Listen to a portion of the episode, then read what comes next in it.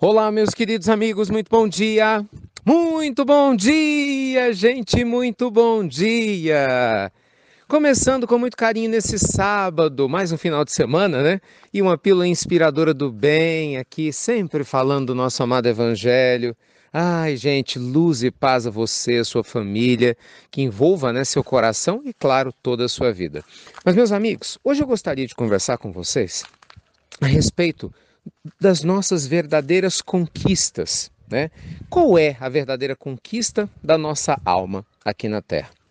Bem, a gente vive no mundo material e, naturalmente, estando na matéria, o tempo todo a gente recebe muitos convites para que nós possamos colocar o nosso foco, a nossa energia em questões ligadas à vida comum.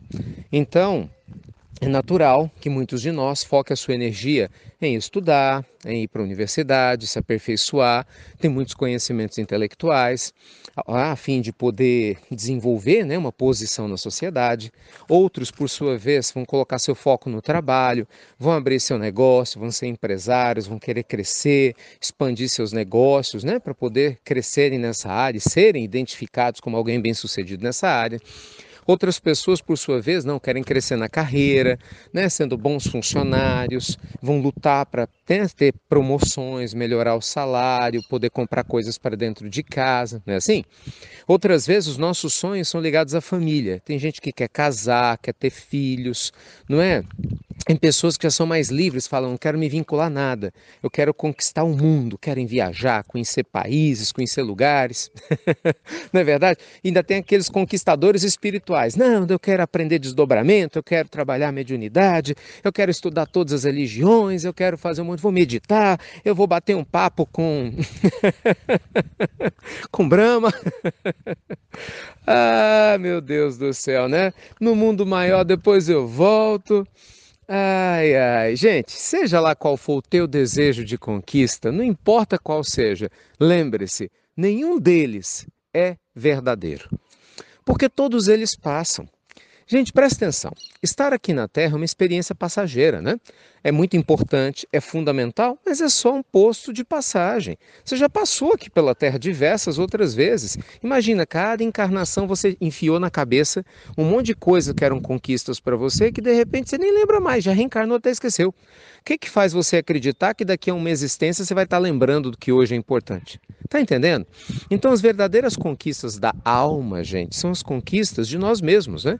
É aquela conquista do autoconhecimento, é você se libertar de sentimentos que definitivamente não combinam com você, é você conquistar a alegria de viver, encontrando Deus em cada instante, mesmo no meio da doença, no meio das traições, das decepções, aprendendo a não julgar ninguém, aprendendo nos dias escuros e difíceis da alma, né?